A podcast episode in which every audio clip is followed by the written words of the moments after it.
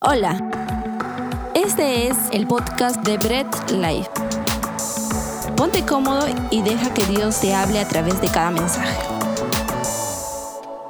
¿Cómo estás, Iglesia Bread Life? Están amén, muy bien. Después me explican qué significa eso. ¿Cómo es estar amén? Dios los siga bendiciendo. Familia Bread Life, estoy contento. Eh, hoy me toca finalizar la serie que hemos estado llevando en sus marcas. ¿Listos? Ya. Y hoy nos toca el ya, ¿verdad? Hoy nos toca finalizar el ya, iglesia. Estamos contentos. Iglesia Life, Lima, Perú. Pronto en provincias y por qué no en el mundo, para la gloria de Dios. Amén. Eso me salió acá decirlo. por algo fue. Dios es bueno y lo va a permitir en su tiempo y en su momento. Iglesia, en sus marcas, ¿listos? Ya. Ya, perfecto. El ya es el punto de partida, ¿cierto? Vamos a salir, ya es el momento, es el tiempo. Nos hemos preparado para esto, ahora salimos, corremos, llegamos, tenemos una meta visualizada. Ese es el ya. Se escucha el disparo y la gente sale disparada. El maratonista, el que se preparó, el atleta, está listo para la partida. El título, sí, la serie se marca listo ya, pero hoy tenemos un título, se llama Corriendo hacia la cruz. ¿Ok? Corriendo hacia la cruz. Mira, te cuento algo. Eh, la semana pasada nos quedamos en que Jesús estaba en el monte Getsemaní, había entrado a orar, ¿cierto? Estaba con sus discípulos, había llevado a Jacobo, Juan y a Pedro que están más adelante con él. Les dijo, voy a orar, esperen un momento. Cuando regresó estaban durmiendo, volvió a ir, a volver tres veces, oró y cuando oraba decía, Padre, si puedes hazme pasar esta copa, este trago amargo, dice otro evangelio, mas hágase tu voluntad, mas no la mía. Cuando él dijo eso estaba listo, ¿cierto? Lo, lo vimos en, en, la, en la serie pasada. Estaba listo para partir su carrera, el momento había llegado. Camino a la carrera que todos tenemos en esta vida, vamos a tener duros sufrimientos, vamos a pasar por duras cosas. Mi papá es deportista, maratonista, se corrió una vez una maratón de 42 kilómetros, que es una maratón profesional. Él me contaba que cuando llegó a casa se le habían salido tres uñas de los pies.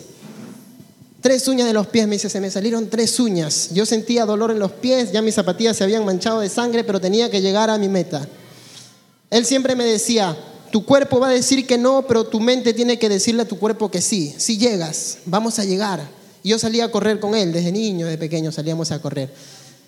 Y él llegaba, tenía visualizado una meta. Dice, hay una meta a la cual hay que llegar, un objetivo. Y si tú lo tienes aquí, vas a llegar a esa meta, no importa lo que en el camino se te ponga.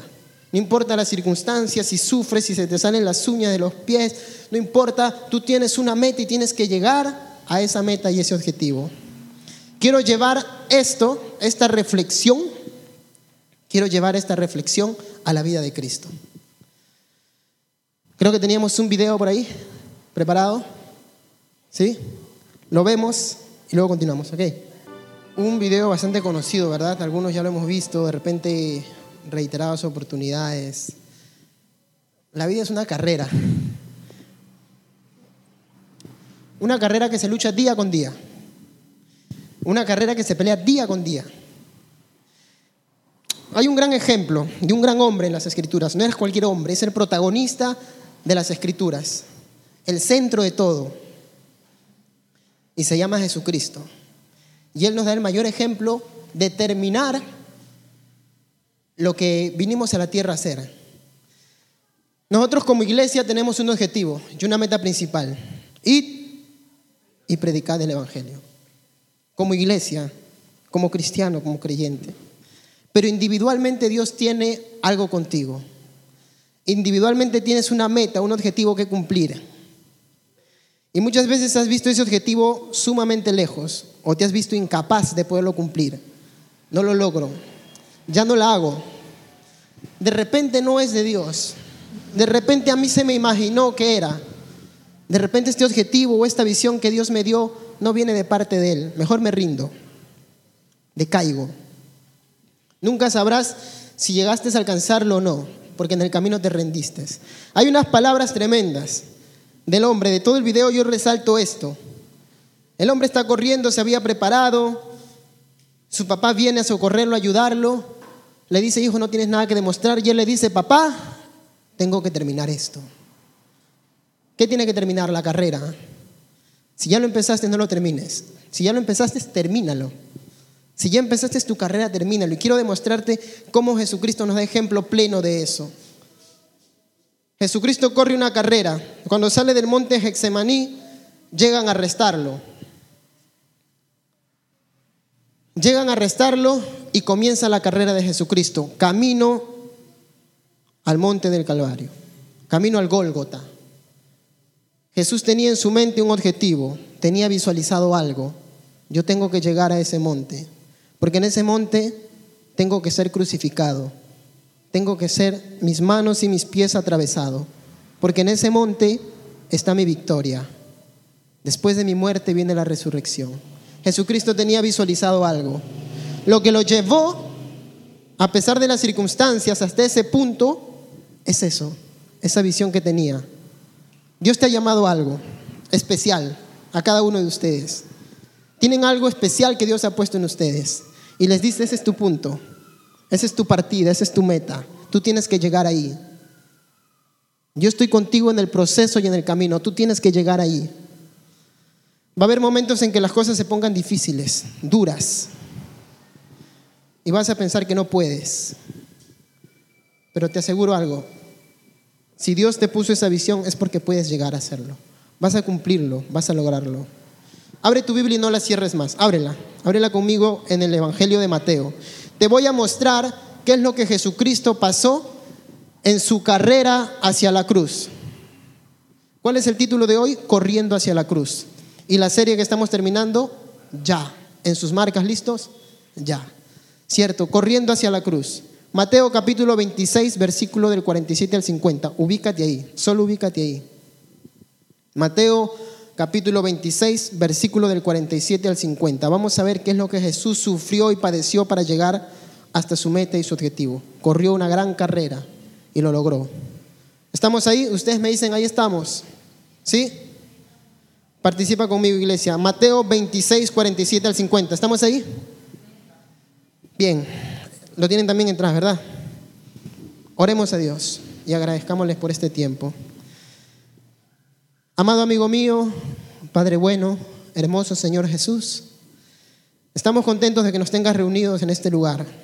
Tienes un mensaje que dar a tu iglesia, un mensaje que diste a mi vida y que ahora quieres transmitirlos a ellos porque eres bueno, Señor. Seas tú transmitiendo este mensaje a través de mi vida, no salga palabra de mi boca, sino que seas tú dirigiéndome, Señor, en cada cosa que diga. Mil palabras mías no podrían transformar la vida de ninguna de estas personas que están aquí, pero una sola palabra tuya puede hacer mil cosas en la vida de ellos, Señor. Ayúdalos, sé tú hablando a través de mí y que tu palabra penetre, Señor Jesús, en sus corazones para que sean transformados, redimidos. Llévalos a la reflexión, Señor Jesús. Dales lo que necesitan, fuerzas, coraje para continuar, ánimo, Señor Jesús, y esa paz que solamente tú sabes dar. Gracias por este tiempo y por esta oportunidad. En el nombre de tu Hijo amado Jesús, iglesia, decimos amén. Bien, eh, mira esto. Una de las cosas que Jesús padece corriendo hacia la cruz cuando está en su camino hacia la cruz. Él padece traición y abandono. Camino hacia la cruz, Jesús padece traición y abandono. Está corriendo hacia la cruz, tiene que llegar a su meta y algo sucede. Traición. ¿Dónde les dije que se ubiquen? Mateo capítulo 26, 47 al 50, ¿verdad? Lo leo, dice, mira, mientras todavía hablaba, ¿Cuál es el contexto? Jesús baja del monte Hexemaní de orar, está con sus discípulos y en ese momento llegan a arrestarlo. Mientras todavía estaba hablando con sus discípulos, un poco llamándoles la atención, ¿por qué no velan? ¿Por qué no oran? Velad y orad para que no caes en tentación.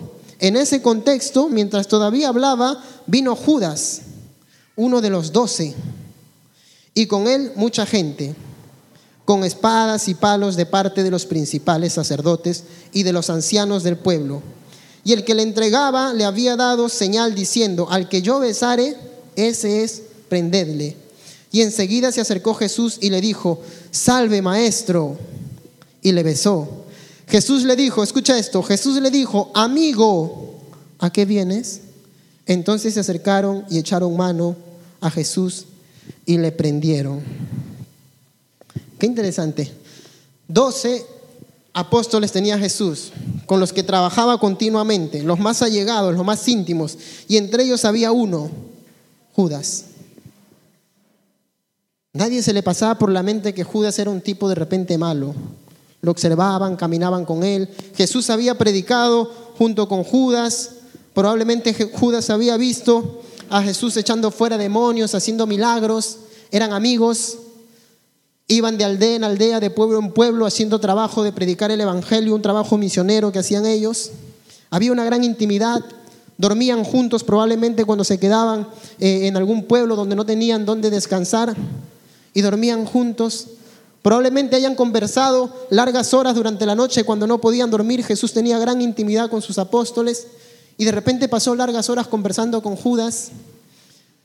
He tenido la oportunidad y el privilegio, por gracia de Dios, de poder hacer algunos viajes eh, a, provincias, algunos viajes misioneros y en el vínculo, eh, en la convivencia con, los compañeros y los amigos eh, con los que tú viajas, se, se crea un vínculo de amistad muy fuerte. Porque todos estamos en ese ambiente y estamos conversando y dormimos juntos y nos levantamos y comemos juntos y vamos, hacemos la obra, estamos hasta noche, regresamos y se crea un vínculo de amistad, una hermandad muy fuerte entre nosotros. Y yo me imagino ese vínculo de amistad de Jesús con sus apóstoles durante tres años caminando juntos con ellos, aproximadamente, que es lo que dura el ministerio de Jesús. Y uno de estos amigos, y Jesús lo llama amigo, a pesar que vienes y sé lo que vienes a hacer, vienes a venderme, a traicionarme, lo llama amigo. El corazón perdonador de Jesús me encanta. Jesús sabe que le espera la muerte, ojo, no pierdas esto, Jesús sabe que le espera la muerte, está corriendo hacia la cruz, ese es su objetivo. Cuando tú estás corriendo hacia una meta, nosotros como seres humanos queremos que nos respalden, que nos ayuden, es natural. Hey, amigo Naín y pastor, necesito que me ayudes, estoy pasando por un proceso, estoy pasando por una dificultad y quiero llegar a una meta y a un objetivo. Y como Naí no solo es mi pastor, sino que también es mi amigo, me dice, yo te ayudo. Tengo el respaldo de él. Jesús necesitaba el respaldo de sus apóstoles y de sus discípulos, pero uno de ellos viene y lo traiciona. Camino hacia la cruz, corriendo su carrera, en un momento difícil de su vida. Él sabía lo que le esperaba. Ojo, había llorado sangre, había sudado sangre por lo tenso que se sentía, porque sabía que le esperaba un martirio una tortura no solamente física, sino también interna. Y él necesitaba respaldo como ser humano también, porque a pesar que era Dios en la tierra, no dejaba de ser un ser humano. Y viene Judas, su amigo. Judas, yo he conversado contigo cuántas veces, nos hemos reído juntos, te he hecho bromas, hemos pasado tanto tiempo juntos, Judas, tres años, y vienes y me traicionas. Pero mire el corazón de Jesús, amigo, y no con sarcasmo, te sigo considerando mi amigo a pesar de lo que haces. En, el, en la carrera hacia tu meta, iglesia, en, en la carrera hacia tu meta te vas a encontrar con personas así, que probablemente te traicionen, pero eras mi amigo. Yo paraba contigo, parábamos juntos de arriba y para abajo. Y en este momento de mi vida tan difícil, me das la espalda, me traicionas te vas a encontrar con ese tipo de gente. Pero haz lo que hacía Jesús, lo perdonó y continuó la carrera. Tenía un objetivo y una meta, no importa, está bien, me traicionas. Amigo, yo te perdono y continúo la carrera. Una de las cosas que Jesús hace y una de las cosas que tú y yo debemos hacer cuando estamos corriendo esa carrera hacia nuestra meta es poder decirle a aquel que vino y nos traicionó, porque te vas a encontrar con eso, con diferentes circunstancias. Te perdono, amigo, ahora déjame continuar mi carrera. Eso es lo que hizo Jesús. Y continuó la carrera. Ahí estaba Judas. Ya tú conoces la historia de Judas más adelante. Pero el punto principal es este. Camino a la carrera, uno de sus amigos lo traiciona. Qué doloroso debe ser eso. Ojo, a veces leemos el texto tan rápido que no entendemos lo que Jesús podía haber sentido en ese momento. Ah, era Jesús, ya sabía que lo iban a traicionar, él estaba preparado psicológicamente para poder resolver ese problema. No, era Jesús, un ser humano. y veía a uno de sus amigos venir a traicionarlo y darle un beso, hipócritamente decirle maestro. ¿Cómo crees que se siente Jesús? Míralo a Jesús como el hombre en la tierra también. No solamente lo mires como el Dios todopoderoso, creador de los cielos y de la tierra, el que puede calmar las, eh, eh, en los mares, el que puede calmar las tempestades, sino míralo como el ser humano que en algún momento cuando vio a su amigo Lázaro morir lloró. Ese ser humano que es Jesús también en la tierra ve, se ve traicionado por uno de sus amigos. Mi pastor y amigo Naí, hoy lo voy a usar un poco en la prédica es una de las personas en las que yo puedo confiar, acercarme y conversar con Él. Y hablarle libremente sabiendo que no me va a juzgar, sino que me va a dar una reflexión, un orden, una palabra. Pero yo me imagino cómo dolería la traición de un amigo. O lo pongo en la misma posición. ¿Cómo le dolería a él una traición mía? Piensa en uno de tus mejores amigos. Este es mi amigo con el que siempre he parado, el que siempre me ha ayudado, el que siempre ha estado conmigo. Piénsalo ahí, este es mi amigo. ¿Cómo me dolería tanto que él viniera y me diera una traición así? Que incluso me está llevando hacia la muerte. Este mi mejor amigo ha destruido mi testimonio, ha hablado mal de mí en la iglesia y ha destruido mi vida pero tú eres mi amigo, me has traicionado. ¿Cómo te dolería una traición así? Piensa en ese Jesús ser humano que está viendo a ese Judas venir y traicionarlo. Le dolió. No es un Jesús que estaba diciendo, bueno, yo ya lo sabía, no importa. No. Es un Jesús que sintió el dolor de la traición de uno de los hombres que caminó junto a él durante tres años. Pero le dijo amigo y continuó con la carrera. No solamente sufrió la traición de uno de sus apóstoles. Si yo sigo leyendo el texto, mira lo que dice. Estamos en Mateo 26, 47 al 50, ¿verdad? Voy a leer rápidamente del 51 en adelante.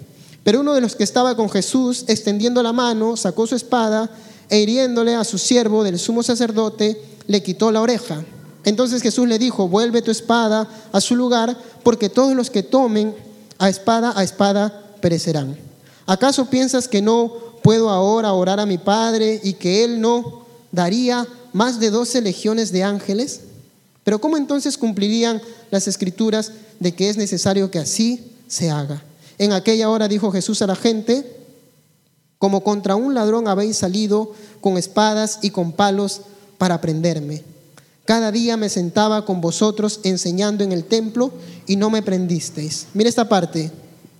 Mas todo esto sucedió, mas todo esto sucede para que se cumplan las escrituras de los profetas. Y esta última parte dice, entonces todos los discípulos, dejándole, lo abandonaron, huyeron, lo abandonaron. Sus amigos que estaban ahí con él, uy, ¿dónde están mis amigos? En mis momentos difíciles. ¿Dónde están? Estaba Jesús corriendo una carrera muy difícil, se estaba dirigiendo hacia la muerte. ¿Y dónde están mis amigos? No, los amigos dijeron, Jesús, si nos ven contigo, nos toman como cómplices. Aquí la traición contra el imperio romano se paga con la muerte. Lo pensaron. Lo pensaron y en su humanidad huyeron. Salieron disparados por todos lados. ¿Dónde están mis amigos cuando estoy corriendo mi carrera? ¿Dónde están mis amigos cuando estoy en la parte más difícil de mi carrera? Huyeron. ¿Cómo te sentirías en ese momento tú? Como creyente. Solo quiero llevarte un poco a la reflexión de lo que Jesús está pasando camino al monte. A veces hemos leído la historia de Jesús. Yo me conozco la historia de Jesús. Sí, Jesús fue arrestado y llegó a la cruz y fue crucificado. Y por su sacrificio hoy soy salvo. Aleluya, amén. ¿Y qué padeció Jesús en todo ese proceso?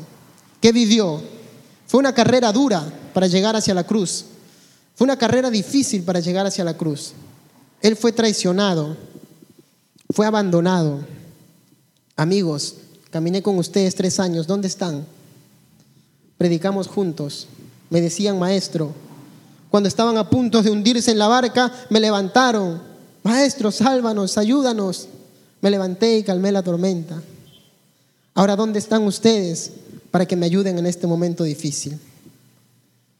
Ese es el Jesús ser humano que muchas veces no vemos. Jesús es Dios. Jesús sabía lo que iba a pasar. Es más, cuando lo azotaban no, le dolía porque era Dios. Cuando lo traicionaron, él ya sabía que lo iban a traicionar. Cuando lo abandonaron, él ya sabía que lo iban a abandonar. Jesús lo sabía todo porque es omnisciente. Y entonces pensamos que Jesús es el robot que fue mandado a la tierra y que no padeció nada cuando estuvo aquí. O que padeció, pero muchas veces no resaltamos estas cosas.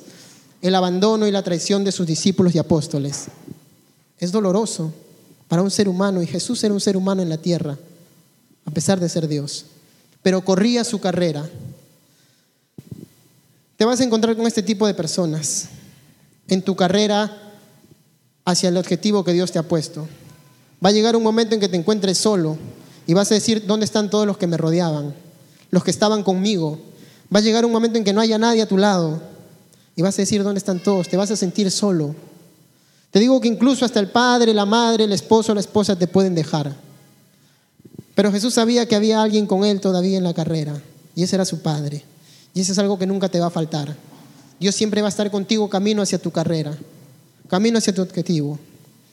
Bien, traición y abandono, camino hacia la cruz. ¿Qué más padece Jesús?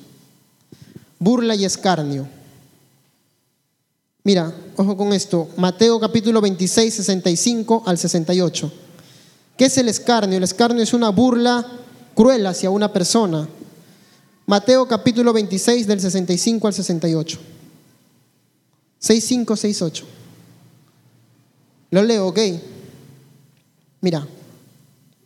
Entonces el sumo sacerdote rasgó sus vestiduras. Estaba Jesús ya ante Caifás, un sumo sacerdote, ante los escribas, estaba ante los ancianos.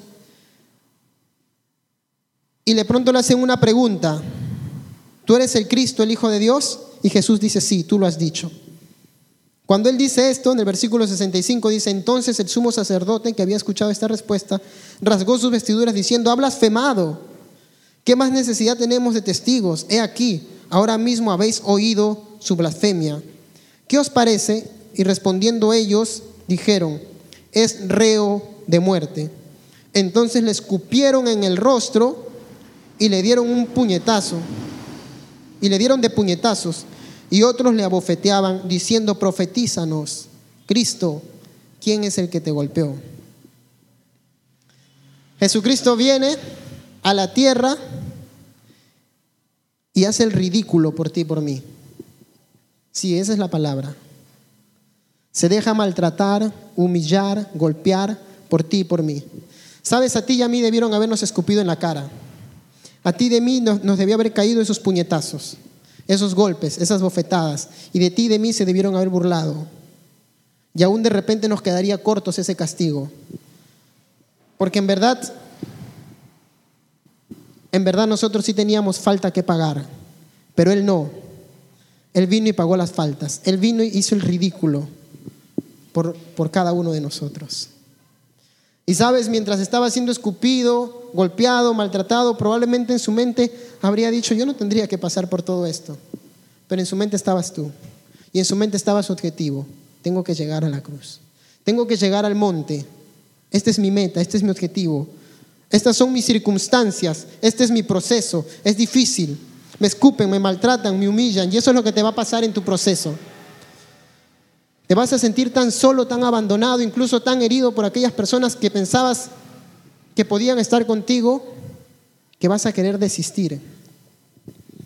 Pero llévate el mejor ejemplo que tiene la Biblia, Jesucristo. Continuó con la carrera, siguió con la carrera. ¿Qué sufre Jesucristo? Jesucristo sufre traición, sufre abandono, sufre burla, sufre escarnio y sufre negación. Tú conoces la historia plena. Sufre negación. Mira, yo te estoy simplemente citando historias y versículos que tú ya conoces de memoria, David. Yo ya conozco eso. Lo he leído muchas veces. Pero ¿alguna vez te has puesto a pensar lo que Jesús sentía en estos momentos? Esto Jesús lo padeció desde el principio hasta llegar a la cruz del Calvario, hasta su último aliento gritado ahí. Y a veces la historia de Jesús es tan rápida que parece una de esas historias mitológicas que contamos sobre los griegos y los romanos. Pero no reflexionamos verdaderamente sobre lo que Jesús padeció en la tierra. Esta historia me la conozco. Claro, Pedro lo traiciona a Jesús. ¿Cómo no voy a saber? Pero ¿cómo se sentía Jesús cuando uno de sus amigos lo traicionaba? La historia de Pedro es sumamente conocida. A mí me gusta mucho Pedro capítulo 26, versículo 75. Mira, solo el 75.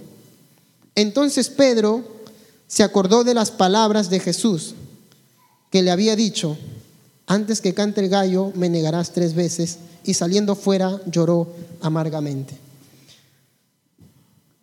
Unas horas antes Jesús estaba cenando con sus discípulos, sus apóstoles, y les decía, ya ha llegado la hora en la que yo voy a ser entregado. Y Pedro impetuoso se para y se levanta y dice, Señor, yo voy a estar contigo hasta el último, yo te voy a seguir hasta el último, Señor, a donde quiera que vayas, yo voy a ir contigo. Ahí está Pedro, haciendo alarde de que ama a Dios, de que ama a Jesús. Jesús, yo voy contigo hasta el último, voy a pelear contigo. Y Jesús lo mira y le dice, calmadamente, Pedro, tranquilo, porque hoy antes que el gallo cante, tú me habrás negado tres veces. Ah, Pedrito, tan impetuoso, como muchos hermanos dentro de la iglesia de repente, Señor, yo te amo, voy a hacer todo por ti, voy a ir hasta el último por ti. Y cuando vienen las dificultades y las circunstancias, le reclamamos a Jesús, ¿dónde estás, Señor? Si yo voy a la iglesia todos los domingos, doy mis ofrendas, oro, leo la Biblia, ¿dónde estás que no me ayudas? Una de las formas también es esta de reclamarle a Jesús. Pero ahí estaba el Pedro, el buen Pedro que se había levantado diciendo impetuosamente que él iba a estar con Jesús hasta el último.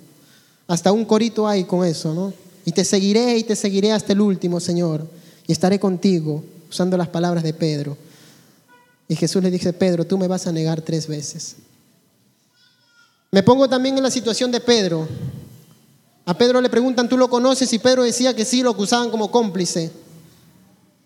Y por complicidad también era muerte. Y Pedro iba a ser muerto junto con Jesús. Le entró el miedo. No, esto no es conmigo. Y lo negó. Ahí está Jesús. Continúa la carrera. Ya lo han traicionado, ya lo han abandonado, ya lo han abofeteado y lo han golpeado, ahora vienen y lo niegan. Y Jesús continúa la carrera. No sé si te ha pasado que tienes uno al que tú consideras tu amigo y de pronto vas y le tocas la puerta y le dices, tengo esta necesidad, tú crees que me puedas ayudar en este aspecto, no te pido nada, solo que me des palabra, que me ayudes. Y de repente este amigo dice, la verdad nosotros nunca hemos sido amigos, nunca, eh, no tengo nada que devolverte, ningún favor que pagarte, y te da la espalda y te cierra la puerta en la cara. ¿Cómo te sientes que ese amigo, tu buen amigo al que tú recurres, te da la espalda y te termina traicionando, te termina negando? Me pasó, no con un amigo, sino con un familiar al cual me acerqué a pedirle un consejo y decirle esto necesito, y me cerró la puerta en la cara. Y yo me pongo a analizar cómo se sentiría Jesús, este Pedro, mirándolo, negándome tres veces. Jesús no era, iglesia, Jesús no es, como muchas veces lo pintamos eh, o creemos que es, ¿no? El Dios que ya sabía todo lo que iba a pasar y que nada de lo que pasaba le afectaba, porque Él ya lo sabía, estaba preparado para eso y dejamos de lado al Jesús ser humano, al Jesús hombre, al Jesús que siente, al Jesús que llora, al Jesús que se siente traicionado, al Jesús que se siente negado. Dejamos de lado ese Jesús, lo deshumanizamos, le quitamos su humanidad.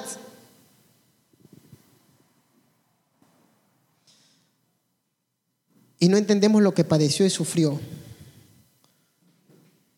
Ponte en las situaciones de Jesús en esos momentos? ¿En qué circunstancias de tu vida cuando has querido llegar a tu objetivo te has sentido así? Traicionado, abandonado, negado, te has sentido solo, ¿dónde están todos que no me ayudan? Pero mi amigo, la, la carrera hacia el objetivo que Dios te ha dado es dura, es difícil, pero tienes que terminarla. Mira, no ha sido una semana fácil, ha sido una semana sumamente difícil, así en lo personal. Ha habido eh, decaídas, en, eh, eh, caídas en, en esta semana, caídas de ánimo, me refiero a caídas de ánimo en esta semana. Me he sentido afligido, triste, frustrado en, en todos estos días. Y en, ese, y en ese periodo de la semana he sentido una pequeña carrera que he corrido y que al final del día de hoy puedo terminarla con un ánimo distinto. Tú corres una carrera diariamente, todos los días de tu vida, y todos los días de tu vida vas a tener aflicciones, angustias, desesperaciones. No, hermano, hoy día no, siquiera un ratito del día te sientes así, en algún momento y te pones a pensar y a meditar y a ver tu futuro o a ver ciertas cosas y te afliges. Pero cuando venga eso, recuerda que tienes un objetivo a dónde llegar, una meta. Y que en Cristo Jesús eres valiente para poder llegar hasta esa meta y ese objetivo. Van a haber tristezas, eres un ser humano, aflicciones. Como conversaba con los pastores o converso con ellos siempre. Somos seres humanos. Y a veces nos paramos a predicar en el púlpito y la gente piensa que no tenemos ningún tipo de dificultad. O que tenemos la super fe. O como dicen ese hombre que está parado allá. ¿Cómo quisiera ser como él? Tiene una fe tremenda. Cuando yo era pequeño decía y miraba a los predicadores y decía, yo quiero ser como él. Yo quiero ser como ese predicador. No voy a decir qué nombre, porque ahora digo, no quiero ser como él. ¿Qué hereje? ¿Qué predicas? Pero, pero tú ves y dices, no, ese hombre debe ser un hombre que no tiene ninguna falencia, debe ser un hombre infalible, debe ser un hombre tremendo. Hasta su terno lo ves bonito, sale con su terno, su, camisa, su esto, y dices, este es un hombre de Dios. Pero estos hombres de Dios que se paran el púlpito no dejan de ser hombres. Y como hombres no dejan de tener aflicciones, decaimientos, tristezas, angustias, frustraciones. Pues ese Jesús que te narra las escrituras es un Jesús hombre también. Y un Jesús también que se entristeció. La vez pasada veíamos que estaba tan, tanta su preocupación y su tristeza, era tanta su aflicción, que incluso comenzó a sudar sangre. Estaba tenso, porque sabía lo que le esperaba, lo que le venía. Todo eso voy a tener que padecer y sufrir. Padre, si puedes, mira la oración en su desesperación de este Jesús. Padre, si puedes, hazme pasar esta copa, este trago amargo. Y lo que Jesús le está diciendo ahí, la verdad, Señor, es que no quiero porque tengo miedo. Pero hágase tu voluntad más, no la mía. En tu carrera, cuando veas tu objetivo, Señor, ahí tengo que llegar estoy triste, estoy cansado, estoy frustrado, estoy desesperado, estoy angustiado, estoy solo. Pero sé que puedo llegar, Señor, porque tú estás conmigo, porque tú me alientas, porque tú me das fuerzas, porque tengo que reconocer mi humanidad y que en mi humanidad me deprimo y me entristezco, pero tú me alientas.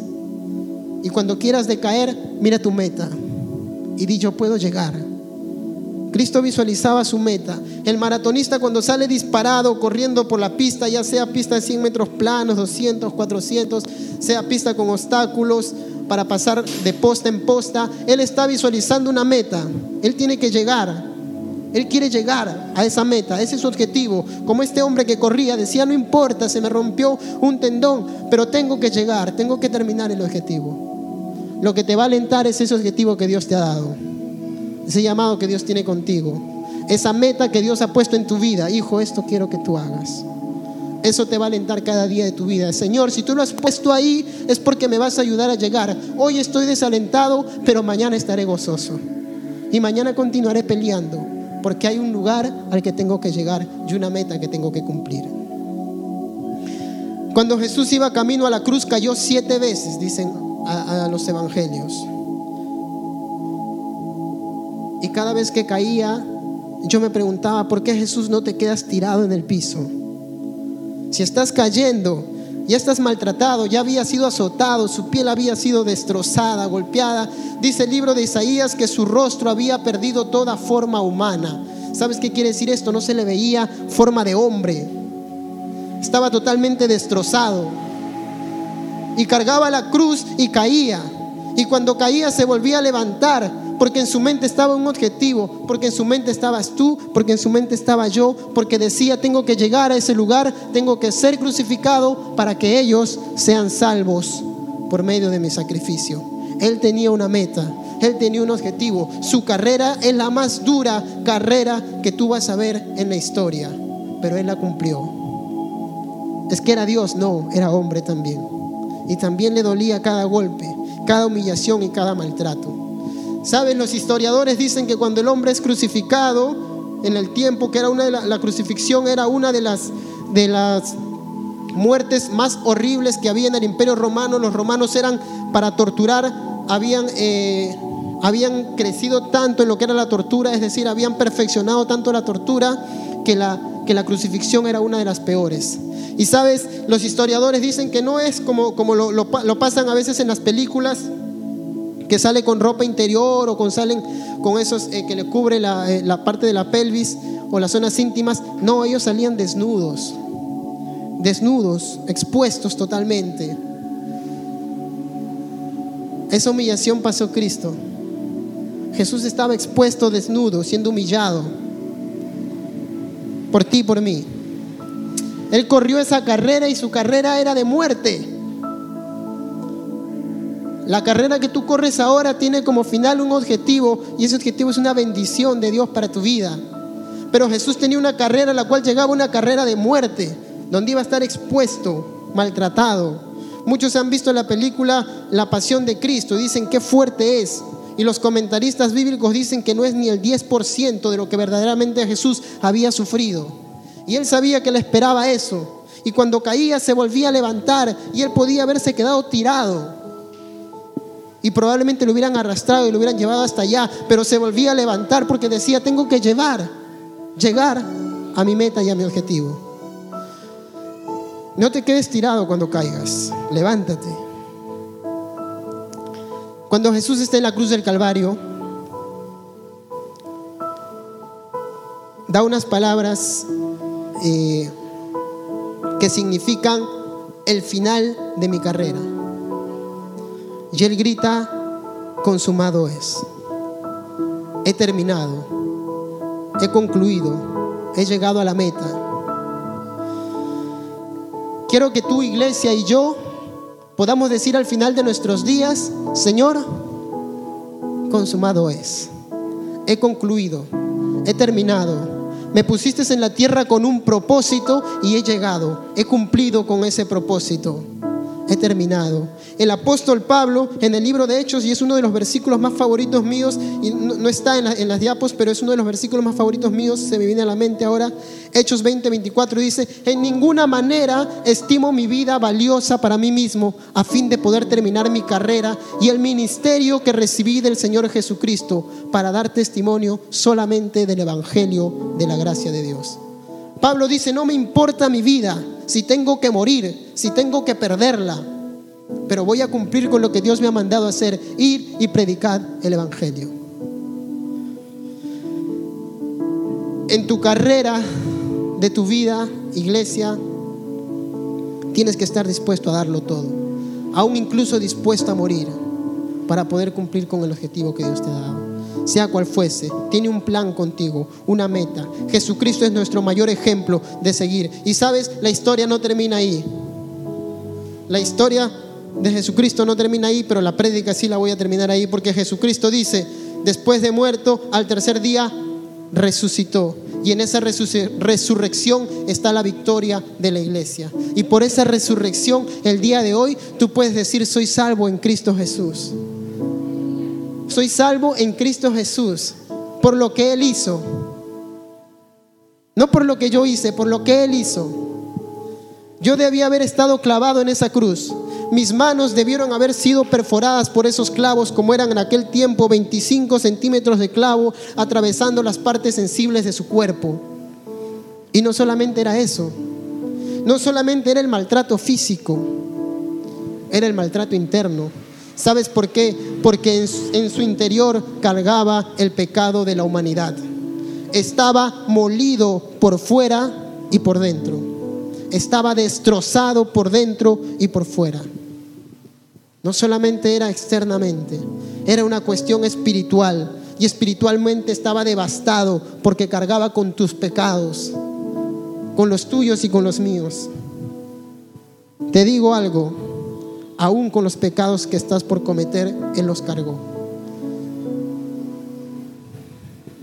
Suena medio, medio raro, se lo podemos explicar también, pero aún con todos esos cargó Él, con todos esos pecados. Ahí se los llevó en la cruz del Calvario. Estaba destrozado, molido, devastado, sin aliento. ¿Alguna vez te has sentido espiritualmente muy decaído, muy cargado? De repente por la falta, por el pecado. Jesús tenía cargado todo eso en el espíritu. Estaba destrozado, cargado, afligido. Imagínate cómo se sentía como ser humano, como hombre. Pero él tenía que llegar a esa cruz. Esa cruz era su meta, esa cruz era su objetivo. Y lo logró. Y por él nosotros tenemos victoria. Por él nosotros somos bendecidos. Por él nosotros somos salvos. Por Cristo Jesús y su sacrificio. Si tienes una meta que cumplir, cúmplela. Corre tu carrera cada día, cada mañana, cada tarde, cada noche y no te rindas, iglesia.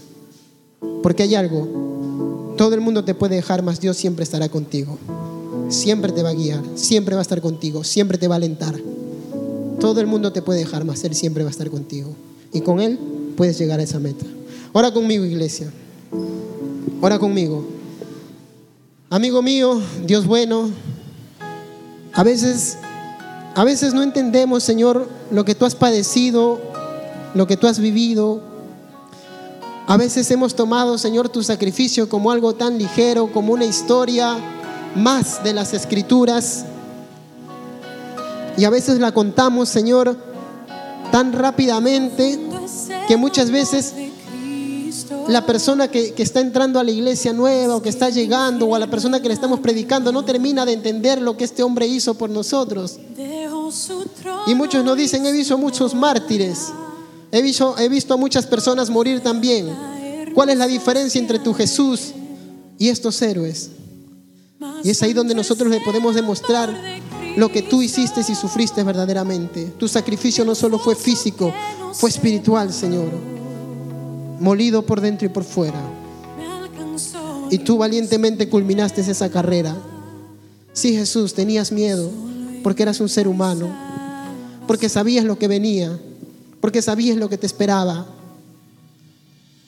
Porque como ser humano sabías que tu cuerpo frágil iba a ser maltratado, que tus manos frágiles iban a ser atravesadas, que tus pies frágiles iban a ser atravesados y que tu espalda iba a ser desgarrada por estas herramientas que habían creado los romanos.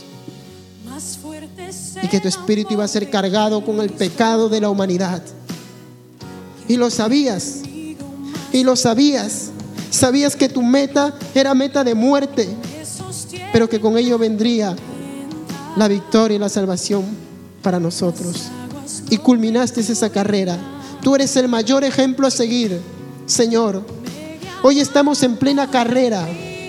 Ese ya ya ha sonado para nosotros. Ese disparo de poder empezar la carrera de nuestras vidas ya ha empezado y estamos en plena carrera, Señor. Y en esa carrera, Señor, que hoy estamos teniendo de nuestra vida diaria, a veces decaemos. A veces queremos quedarnos tirados, Señor, y no levantarnos más. Cuando estemos en esa situación y en esa circunstancia, heridos porque algún amigo nos traicionó, heridos porque algunos amigos nos abandonaron, heridos porque nos han negado, cuando estemos en esa circunstancia, Señor, danos fuerzas, aliéntanos, levántanos y ayúdanos a poder seguir con esa meta. Con esa meta que tú has puesto en cada uno de ellos individualmente, particularmente. Señor, para cumplir, para poder llegar. para poder gritar al final de nuestros días, como lo decía Pablo, he culminado la carrera, como lo dijiste tú, consumado es. Y queremos ser esos valientes que puedan decir, Señor, terminé la carrera. Cumplí con lo que me mandaste hacer. Gracias porque en todo el proceso tú estuviste conmigo, nunca estuve solo. Y aunque todo el mundo me dejó, tú estuviste conmigo. Gracias porque me ayudaste. Gracias porque no me dejaste. Y seas tú glorificado porque por ti he terminado la carrera. Ayuda a cada uno de mis hermanos, Señor. Mis hermanos en la fe, Padre. Ayúdalos como ayudas mi vida, como alientas la mía. Y aún más alienta la de ellos. Te lo pido en el nombre de tu Hijo amado Jesús. Y toda la iglesia dice, amén. Gracias por escuchar el mensaje de hoy y no olvides compartirlo. Síguenos en nuestras redes sociales, Instagram, arroba Bread Life Family, Facebook Bread Life.